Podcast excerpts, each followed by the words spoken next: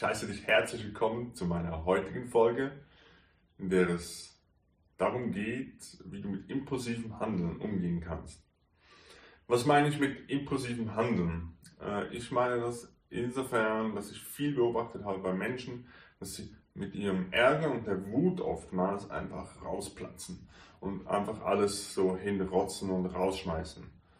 Ähm, selten ist demjenigen dann geholfen und auch selten ist dem Gegenüber dann wirklich geholfen. Und ich möchte dir hier zeigen, heute in dieser Folge, wie es überhaupt dazu kommt, äh, wie es halt so nicht funktioniert und wie du das das nächste Mal besser machen kannst. Wenn dich solche Inhalte interessieren, dann abonniere sehr, sehr gerne hier meinen YouTube-Kanal oder wenn du das jetzt auf Spotify hörst, kannst du auch gerne mir da folgen. Und weitere Inhalte findest du auch auf Facebook und Instagram von mir. Ich freue mich, dass du dabei bist und jetzt geht's los.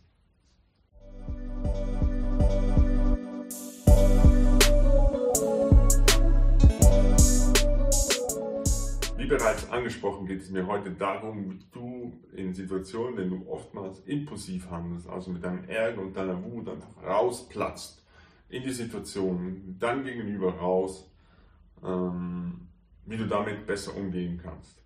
Weil ich habe oft beobachtet, dass Menschen dann nach so, solch einer Situation, sagen wir beispielsweise im Arbeitsumfeld, auch oft ein schlechtes Gewissen hat und ja, viel auch darüber nachdenken, oh, war jetzt das richtig, war jetzt das äh, okay von mir, so zu reagieren? Ähm, und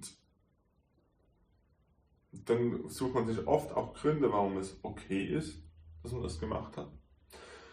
Und da fängt für mich auch oft, oder sehe ich oft, dass die Menschen da scheitern, weil ja, sie versuchen sich da auf rationaler Ebene Gründe zu suchen, weshalb das äh, jetzt okay ist, was sie da gemacht haben.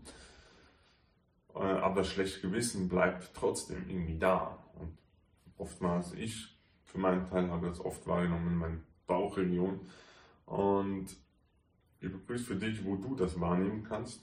Und man müssen, wir müssen an dieser Stelle einfach verstehen, dass die Impulse oder die Signale, die unser Kopf dem Körper schickt, einfach neunmal schwächer ist als in die andere Richtung. Also der Körper ist einfach von seiner Signalwirkung, von seiner Signalstärke deutlich kräftiger als der Kopf. Deshalb funktioniert es nicht, wenn du versuchst, Gründe zu suchen, äh, dir selber Gründe einzureden, warum das Gefühl jetzt gut oder schlecht ist. Das gilt ganz allgemein, nicht nur in solchen Situationen. Und dieser Fakt hat mir persönlich sehr geholfen, da mit diesem Thema umzugehen, weil wir müssen dann solche Situationen auf einer ganz anderen Ebene angehen. Was meine ich damit?